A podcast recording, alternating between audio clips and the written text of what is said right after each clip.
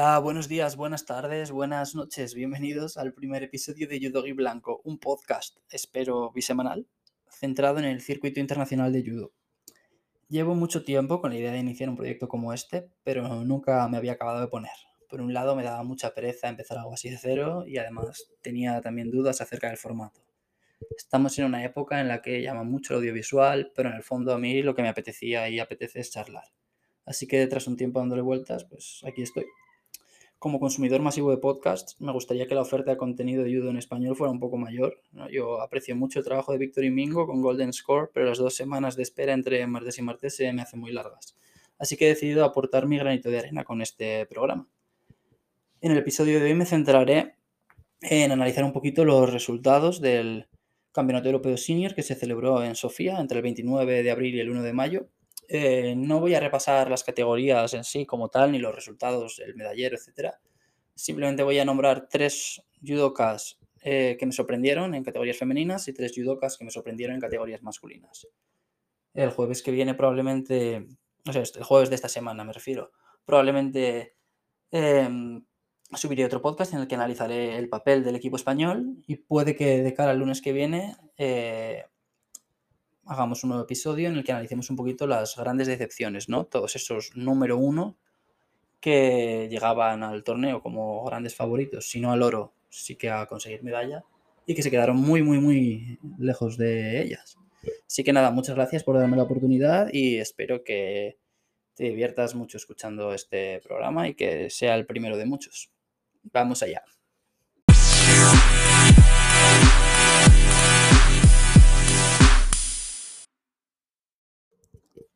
Para los que no estén familiarizados con el judo de competición, voy a aclarar un par de cosas antes de profundizar en los nombres de aquellos que dieron la sorpresa, ¿no? Los competidores se dividen en categoría masculina y femenina y dentro de cada género tenemos siete distintas categorías en función del peso del competidor. Así en los chicos tenemos menos de 60 kilos, menos de 66, menos de 73, menos de 81, menos de 90, menos de 100 y más de 100. Y en las chicas tenemos menos de 48 kilos, menos de 52, menos de 57, menos de 63, menos de 70, menos de 78 y más de 78. Dentro de cada una de estas categorías de peso, los judokas eh, se ordenan en función de un ranking mundial, ¿no? Este ranking funciona, pues tú vas a X competiciones, consigas X resultados y sumas más puntos en función de lo buenos que sean esos resultados, ¿no? Em, entonces, los judokas más arriba en el ranking, ¿no? en este caso los ocho primeros, acuden al sorteo que siempre o casi siempre se produce el día antes de que empiece la competición, pues acuden a este sorteo como cabezas de serie. Es decir, no pueden cruzarse y pelear entre ellos hasta llegar a unos hipotéticos cuartos de final, contando con que ganan todas sus competiciones previas.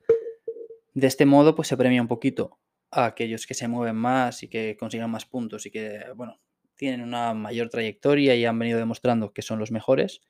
Se favorece también al espectáculo porque evitas que a lo mejor los dos grandes favoritos se crucen en primera ronda y entonces ya te quedas sin ver a uno de ellos competir. Y bueno, em, de este modo se. Sí, básicamente se premia un poquito la meritocracia, ¿no? Y te aseguras que le das una, una cierta ventaja a aquel que lleva un tiempo currándoselo y demostrando que, que puede conseguir buenos resultados. Pues bien, como tenemos siete categorías dentro de cada género, hay siete números uno. En la categoría masculina vimos que el número uno de menos de 60 kilos perdió en cuartos de final y luego en el primer combate de la repesca. Entonces se quedó sin acceso a la lucha por las medallas. En menos de 66, Denis Vieru, el número uno, perdió en semifinales y luego ganó el bronce. En menos de 73, Lasa Saltatasvili perdió en octavos de final y se quedó fuera de la lucha de las medallas.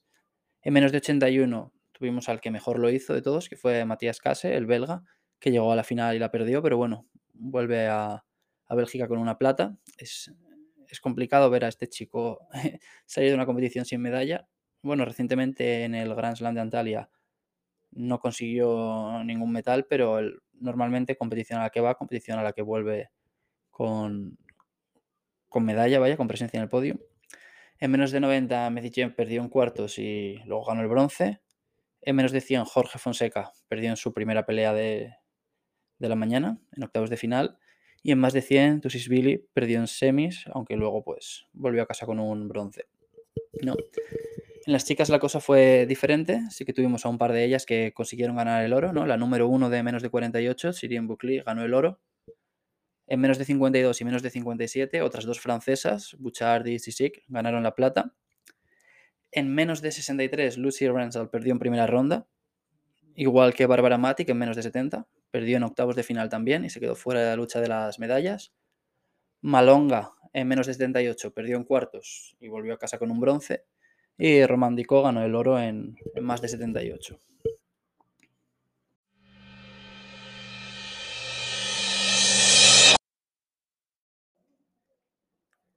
Hemos visto que los número uno de cada categoría no tuvieron un papel muy destacado, así que ahora vamos a centrarnos en aquellos judokas que empezando fuera de esos ocho cabezas de serie, sí que consiguieron eh, labrar una gran actuación. Vamos a comenzar con la alemana Lina Böhm. Eh, bueno, menos de 78 kilos, confirmó las buenas sensaciones que venía transmitiendo en sus últimos torneos. Había ganado un par de platas en el Grand Slam de Tel Aviv de este año y en el Grand Slam de Abu Dhabi, que se celebró a finales del año pasado. También la vimos pelear por el bronce y conseguir un quinto puesto en el Grand Slam de París del año pasado. Y bueno, este europeo le permite afianzarse en la categoría. El principal inconveniente es que dos de las top tres mundiales del peso son alemanas, y esto dificulta su presencia en eventos internacionales, ¿no? Pues bueno, a excepción de los European Open, que son de entrada libre, y los Masters, donde van los 32 mejores de cada peso, independientemente de su nacionalidad. Es decir, si de los 32 mejores hay 5 alemanes, pues irán los 5 alemanes. En el resto de torneos, el Mundial, Europeo, Grand Slam, Grand Prix, cada país puede convocar un máximo de dos representantes por categoría. Yo me imagino que desde la Federación Alemana le darán espacio y tiempo para que se desarrolle y además el calendario es amplio y hay competiciones de sobra para todas, pero es cierto que si hay una gran cita como por ejemplo un mundial, lo normal es que el ranking se imponga y allí ella ahora mismo pues se encuentra en desventaja respecto a sus dos compatriotas. Sin embargo, y esto es importante mencionarlo, también es cierto que aunque la número uno Ana Marie Wagner tiene 25 años y no parece que vaya a caerse de ahí. La número 3, Luis Malzán, tiene ya 31, por lo que Alina Bohem, con 23 añitos y tras ganar este euro europeo, sí que podría disputarle la posición a corto plazo y postularse como una alternativa real en el peso, ¿no? Ya iremos viendo cómo se desarrolla la situación, pero bueno, es interesante. Y sobre todo es muy sano para el judo alemán que hayan sido capaces de meter a una tercera chica peleando en esta, en esta categoría.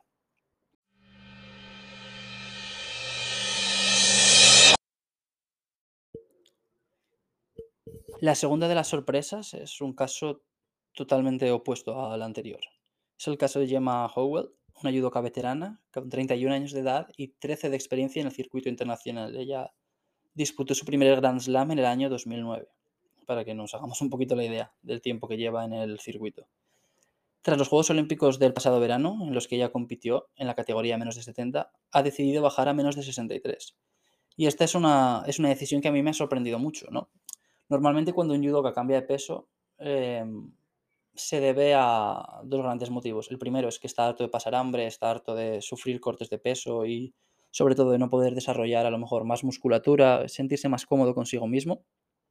O también puede ser porque tenga un, compatriota que esté arrasando en la categoría en la, que él mismo se encuentra y tenga que, que escaparse hacia otra para intentar asegurar esa presencia en los Juegos Olímpicos, a los que solo puede acudir un representante de cada país.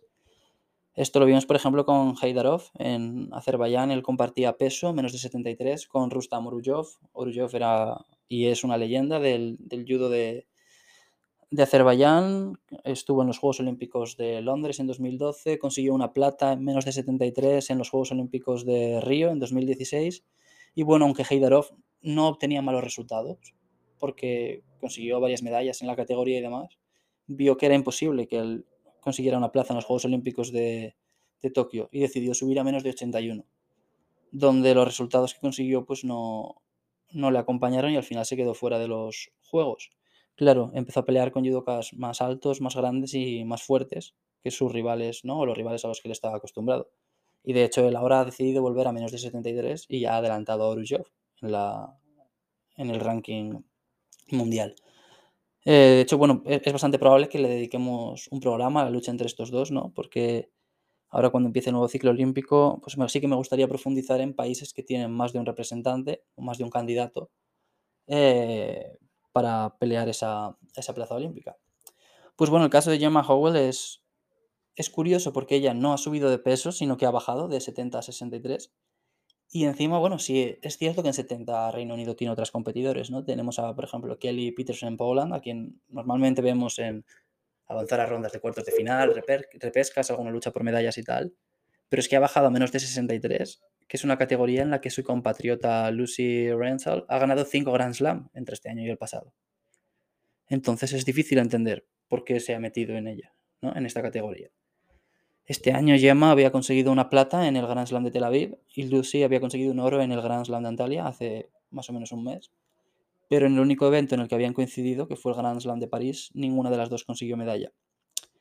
Este fin de semana volvieron a compartir convocatoria en Sofía, pero no tuvimos la ocasión de verlas juntas sobre el tatami porque Lucy perdió en primera ronda. Es probable que hagamos un programa la semana que viene hablando un poquito de, de estos número uno que no consiguieron avanzar más allá de su primera o segunda pelea, intentando explicar un poquito qué es lo que ocurrió.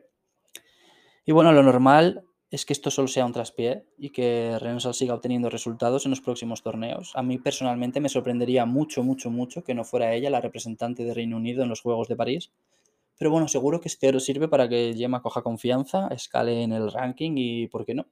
Quizá consiga pelear en la clasificación a una de las atletas más en forma de los últimos meses.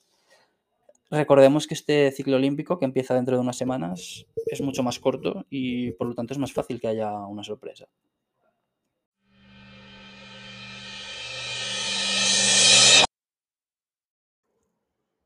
La tercera sorpresa en categorías femeninas es la croata Puljic. En menos de 52 kilos, quizá la categoría más complicada, si vemos la lista de participantes, y no hablo solo de las categorías femeninas, hablo también de las masculinas. Eh, esta judoka croata consiguió cojar una competición muy, muy curiosa, ¿no? Porque ganó a tres de las ocho cabezas de serie, pero perdió su único combate contra otra judoka no ranqueada. Eliminó a la española Ana Pérez Box en octavos, perdió en cuartos de final contra la alemana Masha Baljaus, pero fue capaz de reponerse y en la repesca dejó fuera de la lucha por el bronce a la doble medallista olímpica Odette Jufrida, eh, quien por cierto ha anunciado que va a tomarse un descanso porque necesita recuperarse física y mentalmente de, de todo a lo que, vaya, si todo el trajín al que ha estado sometida durante los últimos meses, quizá años, vaya. Y bueno, tras eliminar a la italiana Jufrida, se metió en el bloque de las finales donde eliminó a la israelí Jeffen Primo. ¿no? Habíamos visto a Pulgis este año ganar una plata en el Grand Prix de Portugal. Antes de eso fue subcampeona del mundo cadete en 2019. Y bueno, eh, con este bronce da un pasito más para afianzarse y avanzar hacia el top en una categoría que la verdad es que es muy, muy, muy complicada. Pero bueno, ya veremos en, en eventos venideros cómo, cómo, le va yendo y qué tal, qué tal se desarrolla.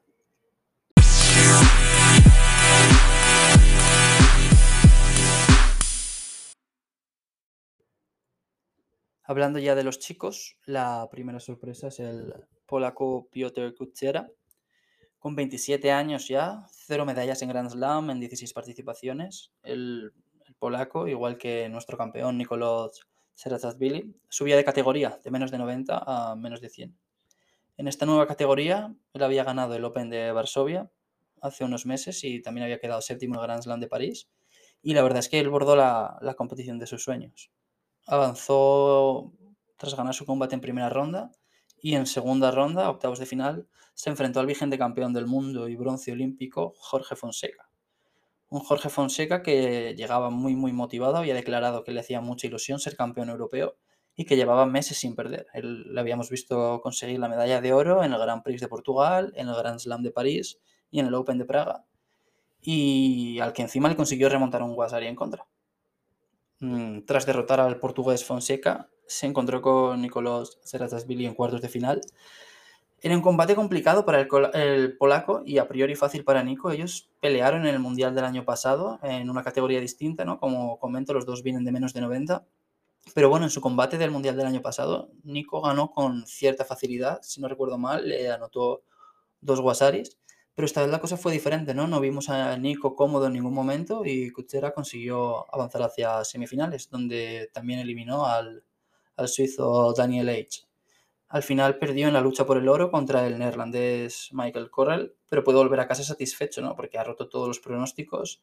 Y yo, bueno, normalmente los atletas son gente que confía mucho en ellos mismos y, y demás, pero yo no sé hasta qué punto el polaco Kuchera se veía con opciones de medallas, sobre todo cuando después del sorteo se vio emparejado en el mismo cuadrante que Jorge Fonseca y que Nicolás Serachasvili, ¿no? Porque a lo mejor piensas que es cierto que la flauta puede sonar una vez y que, o no sonar la flauta, pero que puedes ganar a uno de ellos, pero es difícil pensar que puedes ganar a los dos. Recordemos que Fonseca y Nico son vigentes campeones del mundo en distintas categorías, ¿no? Menos de 100 y menos de 90, pero es que Cochera consiguió eliminar a dos campeones del mundo en, en su competición. Así que nada, muy, muy, muy respetable y desde luego tendremos que estar pendientes de, del polaco en las próximas competiciones, porque como he mencionado antes, creo que tenía, llevaba cero, cero medallas en 16 Grand Slam. Así que, bueno, quizá ya haya cambiado de categoría un poco tarde. Pero bueno, ya veremos, veremos cómo le va en, en eventos venideros.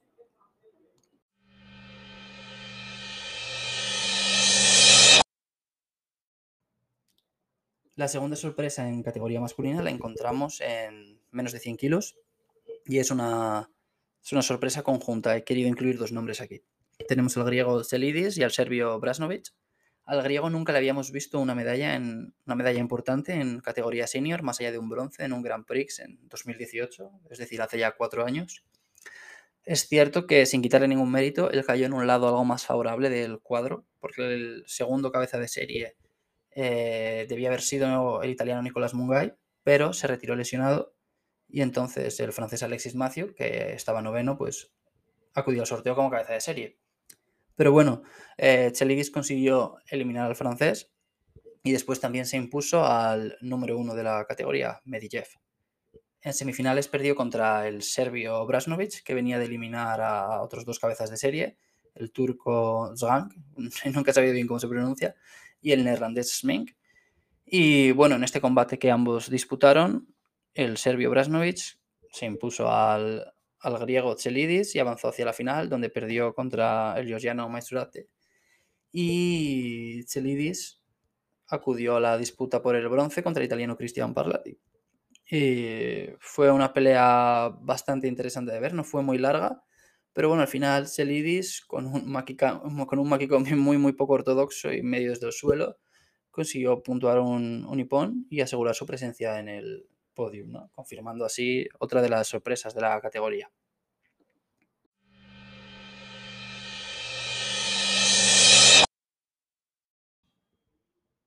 La tercera sorpresa eh, masculina la encontramos en la categoría de menos de 73 kilos, donde italiano Giovanni Esposito consiguió la medalla de plata. Se trata de un caso distinto a las dos sorpresas anteriores que hemos comentado, porque Giovanni ya está asentado en la categoría, pero era una, competición muy importante para él. Él llegaba fuera del ranking y a las puertas de un nuevo ciclo olímpico en el que va a tener que pelear ya no solo con Fabio Basile, el campeón de los Juegos Olímpicos de 2016 en menos de 66, sino también con Manuel Lombardo, que es otro judoka muy joven muy prometedor, que ya ha desarrollado una carrera exitosa pese a su corta edad, que anunció que también saltaba de categoría, igual que hizo Fabio después de los Juegos Olímpicos del 16, pues Lombardo, tras los Juegos Olímpicos del 21, ha decidido que está harto de pasar hambre y que quiere subir de menos de 66 a menos de 73. No voy a profundizar mucho en el tema del menos de 73 italiano, porque me gustaría dedicar un programa entero a hablar sobre ello. Pero esta era una competición muy importante para Giovanni que tenía que dar un golpe sobre la mesa, ¿no? Porque en su último Grand Slam él quedó quinto, aunque es cierto que él perdió con polémica así en ese Grand Slam de Tel Aviv en 2022, hace unos meses. Llegó a la lucha por el bronce contra el local Togal Butbull y yo creo que a Butbull deberían haberle marcado un tercer sido en contra, pero bueno, em, es solo mi opinión y al final Giovanni quedó quinto. Y cuando, cuando yo vi el sorteo y vi que le tocaba Savdatasvili en octavos de final y probablemente salva casi Roca en cuartos, yo tenía bastante claro que iba a eliminar a Savdatasvili. De hecho, él ya, lo, ya consiguió vencerle en el Grand Slam de Tel Aviv del año pasado, que comentamos, ¿no? Eh, Giovanni quedó quinto en el Grand Slam de este año de Tel Aviv y segundo en el del año pasado. Pues en ese Grand Slam, si no recuerdo mal, ya eliminó a Lassa Savdatasvili. Pero yo no sé, o sea, no le veía muy capaz de, de eliminar a Salva Cases Roca. ¿Por qué? Pues porque Giovanni Esposito nunca ha sido un gran tirador, un gran derribador, no un gran thrower, como, como dirían en inglés. Él normalmente plantea un combate más táctico, mm, tal vez un poco más inteligente, intenta muchos ataques rápidos para intentar marcar el ritmo y, y conseguir que su rival sea penalizado por pasividad. Y cuando desarrollas este judo, claro, quedas expuesto porque normalmente al acabar un ataque de este tipo tú acabas en el suelo y Salva que se roca es el, yo diría que el mayor especialista de la categoría en Newaza, en judo en suelo, vaya, y probablemente top 3 del mundo actual. O sea, es que cuando ves un Grand Slam, un Grand Prix, cualquier evento, no ves a nadie haciendo más y sobre todo mejor Newaza que él.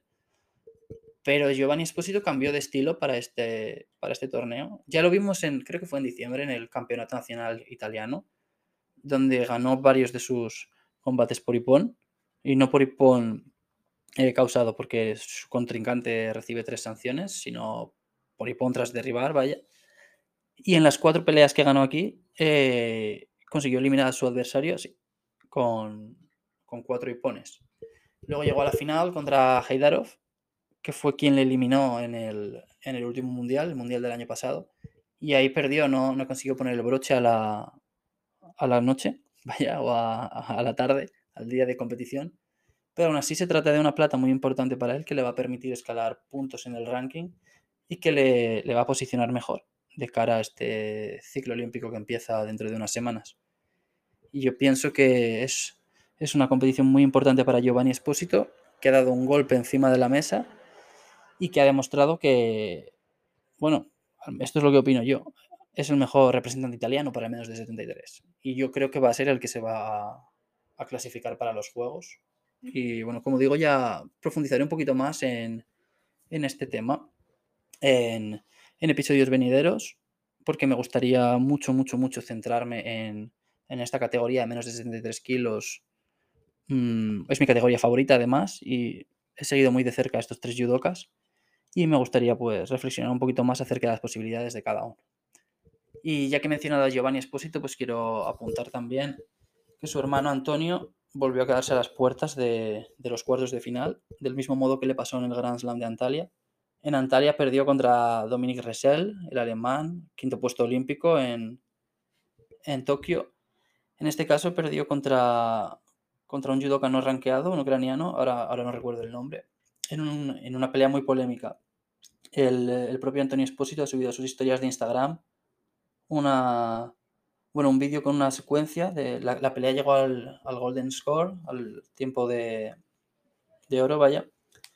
Y hubo un momento en el que parecía que Antonio había derribado a su adversario y que él había aterrizado con, bueno, con el 90 grados, ¿no? Lo típico, lo, lo mínimo para obtener un, un Wasari. Eh, nosotros no tuvimos acceso al replay desde casa, tan solo vimos eh, la, la acción en directo pero Antonio estaba muy enfadado, él cree que debería haber pasado, ha subido una captura, como digo, a sus historias de Instagram de ese momento, poniendo algo así como aterrizaje de 90 grados es igual a no score y una carita enfadada. Y bueno, eh, ahora que Parlati ha subido a, a, menos de 90 kilos y ante un ciclo olímpico tan corto, de solo dos años, yo creo que Antonio va a conseguir meterse en los Juegos Olímpicos también. Sería bonito verle ahí con su hermano. Es cierto que le ha salido algo de, de competencia en el peso. Eh, su compatriota Giacomo Gamba, que también peleó en este europeo y avanzó hasta la misma ronda que, que él, pues podría darle batalla, ¿no? Bueno, también tenemos otros nombres como Kenny Bedell, pero yo pienso que él hará valer su experiencia. Y si bien es cierto que el año pasado él no consiguió muchos resultados, también se puede explicar eh, cuando, bueno, él explicó, ¿no? Que había estado bastante fastidiado del hombro, pasó por quirófano después del Mundial, creo que el Mundial fue en junio y él no volvió a competir hasta marzo, es decir, hasta el mes pasado. Y bueno, parece que poco a poco va reencontrándose y avanzando hacia su mejor versión. Y nada, Él no, no fue una de las sorpresas de la, de la competición, pero ya que había mencionado el papel de su hermano, pues me ha venido a la cabeza, me ha venido a la cabeza él.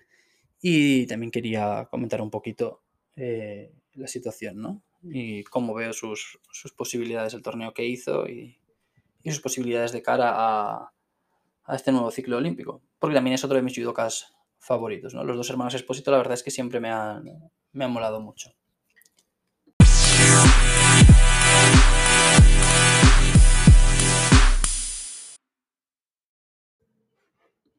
Si has llegado hasta aquí, muchas gracias y espero que vuelvas el jueves para escuchar el programa en el que analizaré el desempeño del equipo español en estos europeos senior de Sofía. Y bueno, si tienes algún comentario, idea o sugerencia, por favor, házmelo llegar. Aspectos mejorables, temas que te molaría que tratara en futuros episodios y por supuesto tus, tus grandes sorpresas, ¿no? ¿Cuáles fueron los judokas que más te sorprendieron en esta eh, Europeo Senior de Sofía. Puedes escribirme en la caja de comentarios o a través de mensaje directo en mis redes sociales, Judogi Blanco, tanto en Twitter como en Instagram. Muchas gracias de nuevo y nos vemos el jueves con el análisis del equipo español. ¡Chao!